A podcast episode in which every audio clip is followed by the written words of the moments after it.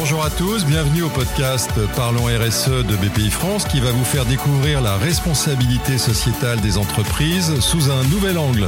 Nous irons à la rencontre d'experts de la RSE pour explorer les enjeux du monde de l'entreprise d'aujourd'hui. Alors préparez-vous à être inspiré par des discours, par des solutions à impact afin de contribuer à un monde meilleur. Bonjour et bienvenue à tous dans cet épisode hors série de Parlons RSE. Aujourd'hui, nous vous offrons la retransmission en podcast d'une interview vidéo exclusive de l'illustre Yann Arthus Bertrand, animée par Reslène Zaher, fondatrice et dirigeante de l'agence Executive Studio. Dans cet épisode, plongez au cœur d'une discussion captivante avec Yann Arthus Bertrand à l'occasion de la sortie de son nouveau film Vivant. Découvrez ses réflexions profondes sur la biodiversité, le lien indissociable entre le climat et la nature, ainsi que l'importance d'engager les dirigeants et chefs d'entreprise dans la préservation de notre planète. Yann Arthus Bertrand nous partage son éclairage lumineux et inspirant, soulignant l'urgence de bâtir de nouveaux modèles d'entreprise respectueux de l'humain et de l'environnement. À travers des questions essentielles sur la biodiversité, les initiatives concrètes des entreprises et les structures d'accompagnement disponibles, cette interview offre des perspectives précieuses pour tous ceux qui souhaitent contribuer à un avenir plus durable. Nous sommes honorés de partager cette conversation privilégiée avec vous, alors bonne écoute.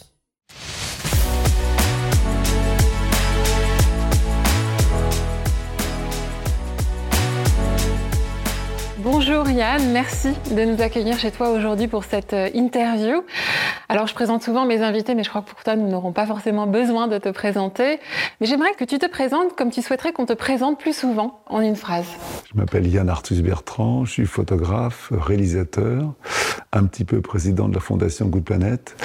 Et je suis quelqu'un, je pense, dont le métier euh, m'a rendu meilleur. Et je dis souvent que je ne vieillis pas, que je grandis au quotidien. Toutes les films, toutes les émissions que j'ai faites, euh, toutes les, rencontres que je fais au quotidien avec les gens qui s'engagent, me montrent que j'ai encore un long chemin à faire euh, pour devenir euh, l'homme idéal. Quoi. Je n'y arriverai pas, mais c'est un, un Graal. Je suis en recherche de ça. Voilà. Très bien. Merci Yann. Alors, ton dernier film, Vivant, va être diffusé euh, dans quelques jours. Euh, c'est un film à la découverte de la biodiversité, de notre magnifique biodiversité dans notre pays. Déjà, quelle est selon toi la définition de la biodiversité en une phrase et pourrais-tu nous en dire plus sur ce nouveau projet? La biodiversité, euh, c'est le vivant. Nous faisons nous-mêmes partie de la biodiversité complètement. Et ça devient très à la mode aujourd'hui, parce qu'en fin de compte, on s'aperçoit que c'était plus facile de lutter contre l'érosion de la biodiversité que de lutter contre le changement climatique. Parce qu'il y a une résilience de la nature très grande. Et pendant le confinement, euh, je me suis beaucoup promené dans la forêt autour, et je me suis dit, euh, j'étais un peu, oui, très émerveillé par l'harmonie qu'il y avait dans la forêt. Et L'idée, ça n'a pas été de, de, de filmer nous-mêmes, parce que c'était pratiquement impossible, c'est de demander à tous les gens qui filment en France de nous envoyer des images. On a reçu 900 heures de rush, et avec ça, on a fait un film d'une heure et demie euh, sur le vivant en France, et c'est un film incroyable. Et c'est vraiment un film, je pense, qui va euh, beaucoup, beaucoup toucher les gens, parce qu'il parle de ce qui nous entoure. Voilà, il y a vraiment une, une, une façon de, de, de, voir le monde qui, qui, qui, doit, qui doit changer. Et cette révolution, elle soit spirituel. Alors ton objectif à travers ce film est, de nous aider euh, à prendre conscience de l'importance de la nature, bien entendu, et de notre dépendance à la biodiversité.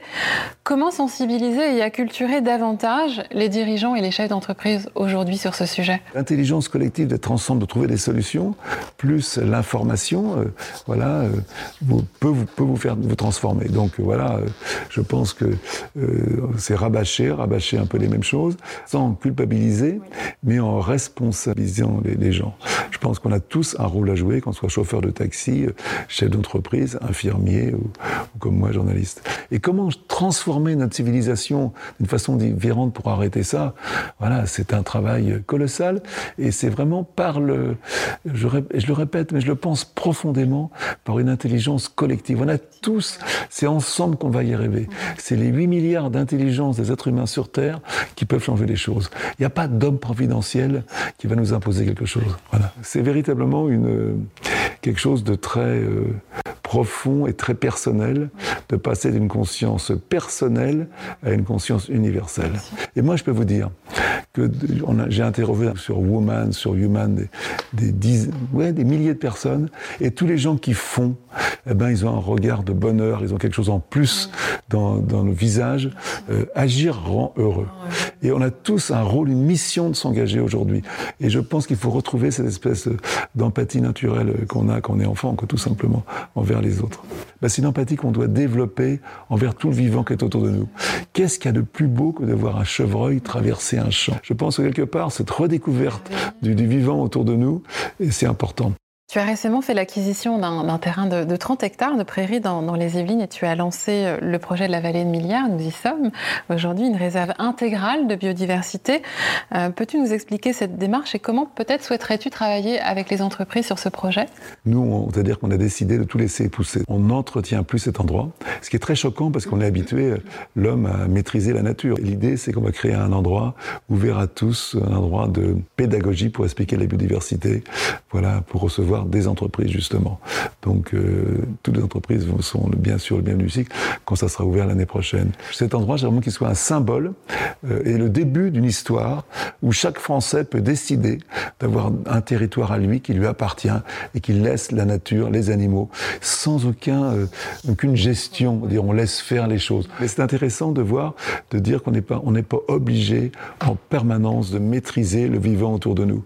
Voilà, l'homme est, se sert de la nature est en train de consommer la terre euh, voilà, à son profit, peut-être qu'on peut peut-être euh, se dire, mais quelques endroits, c'est des réserves intégrales de biodiversité, tout un, un projet formidable. Très bien, merci.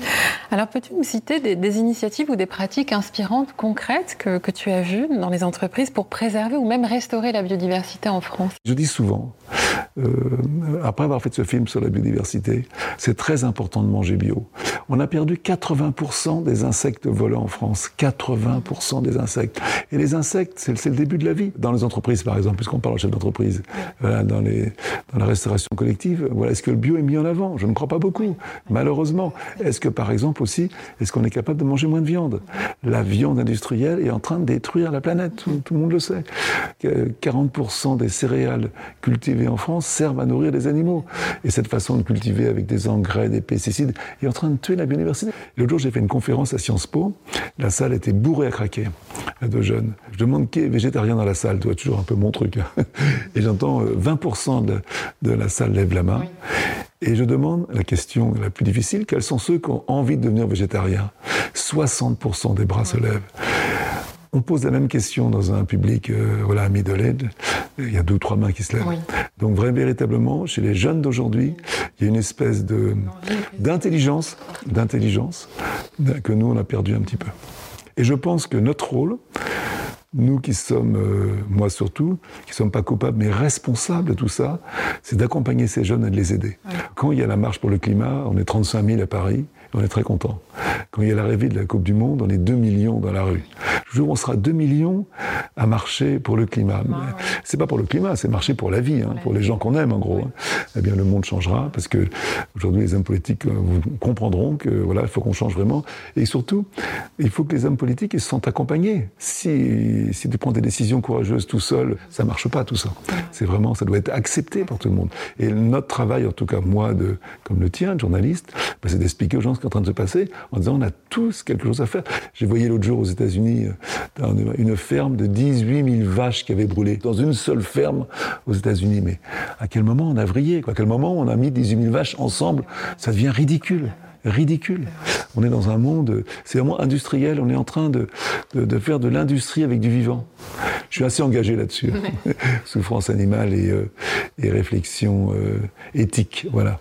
Selon toi, quelle est la place de, l'innovation dans ces initiatives? Je rajouterais euh, celle qui vise à préserver le vivant et celle qui s'inspire justement de la nature à des fins industrielles. L'innovation, c'est euh, peut-être revenir à l'essentiel. Moi, j'ai été euh, parrain de la COP du climat étudiante.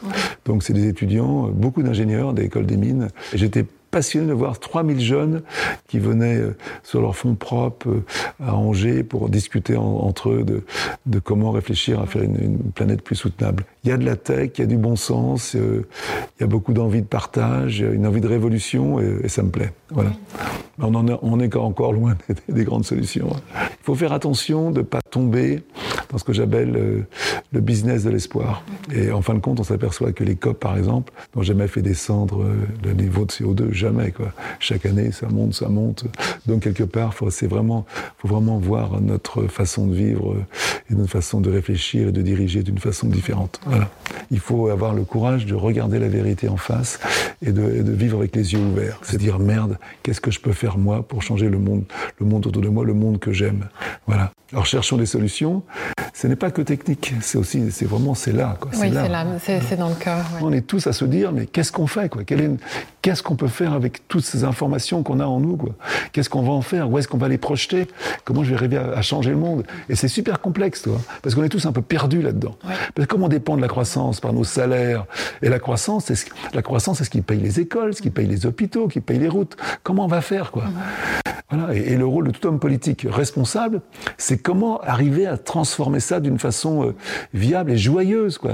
Tous ensemble, mais en train de travailler sur des, choses qui se sont un, espèce d'équilibre qui s'est fait sur la Terre sur des millions d'années. La disparition des animaux est mille fois supérieure à ce qu'elle devrait être. On a mis en route un système qu'on peut plus arrêter. Il faudra qu'on vive et qu'on s'adapte. Et on s'adaptera qu'à une seule condition, c'est qu'on arrive à partager et à vivre ensemble. Mais on doit penser à nos actes quotidiens. Si on arrêtait le monde aujourd'hui arrêtait les énergies fossiles, pendant 20 ans, le monde continue à se réchauffer. Tu vois, il faut vraiment avoir une, une vision euh, assez spirituelle et euh, très, très, très, haut pour réfléchir à ça. Quoi. En même temps, est-ce qu'on a d'autres solutions que de s'engager? On n'en a pas d'autres. Concrètement, vers quelle structure, association ou autre organisation les entreprises peuvent-elles se tourner aujourd'hui pour être accompagnées sur les sujets de la biodiversité? Il y a France Nature Environnement qui est une association très connue qui, euh, regroupe euh, toutes les petites associations françaises. Bien sûr Greenpeace, WWF qui est très impliqué, la Fondation Good Planet. Vraiment, il y a des gens aussi sur lesquels on peut se rapprocher. C'est tous les gens du Shift Project. C'est un, un, noyau dur qu'a créé Jean-Marc Jancovici où il y a dix ingénieurs qui réfléchissent comment changer l'économie, quelles sont les solutions. Et autour de ça, il y a deux, deux ou trois mille bénévoles, ingénieurs, qui réfléchissent comment, qui amènent des, des véritables solutions. Si on arrête l'avion, voilà, qu'est-ce qu'on fait des aéroports? Qu'est-ce qu'on fait des employés? Qu'on fait avions On va pas arrêter l'avion, bien sûr que non. Mais je pense qu'il faut arrêter l'avion instinctif où tu achètes, où tu pars facilement. Et il faut pas arrêter les voyages, c'est formidable. Et c'est pas moi qui vais dire ça, qu'il faut arrêter les voyages. Mais je pense qu'il y a une façon de voyager qui doit appliquer certainement différente. Et moi, j'ai arrêté l'avion, mais j'ai tellement pris l'avion et l'hélicoptère que, pardon. De plus en plus, il y a des gens qui s'engagent parce que personne n'a envie de détruire la vie sur Terre. Mmh.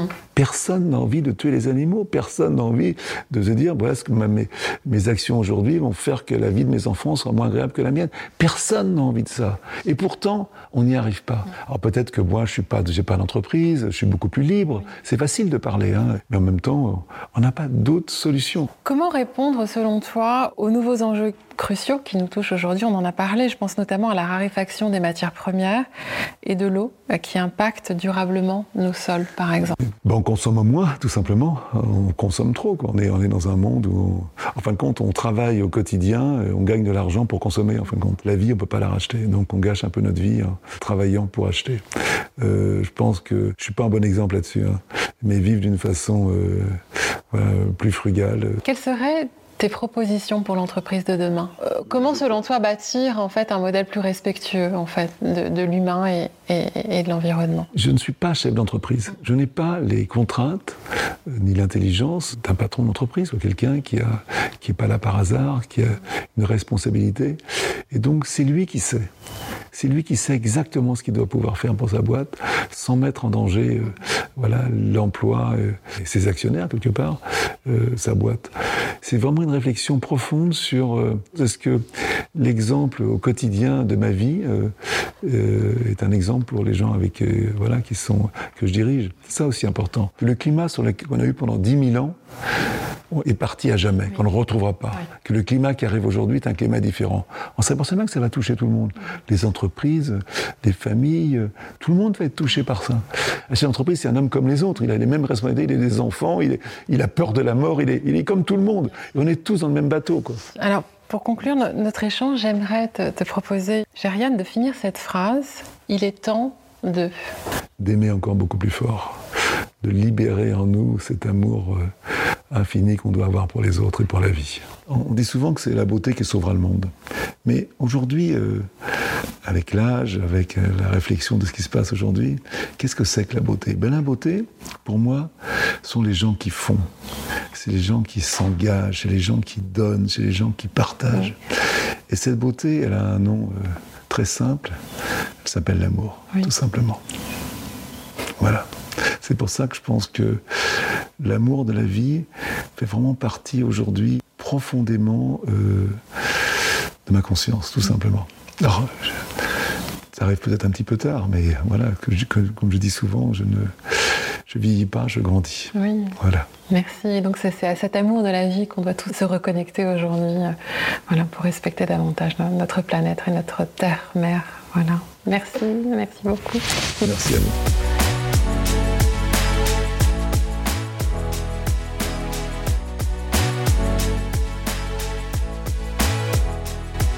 Cet épisode hors série touche à sa fin. Nous espérons que cette rencontre inspirante vous a ouvert de nouvelles perspectives et vous donnera envie d'agir.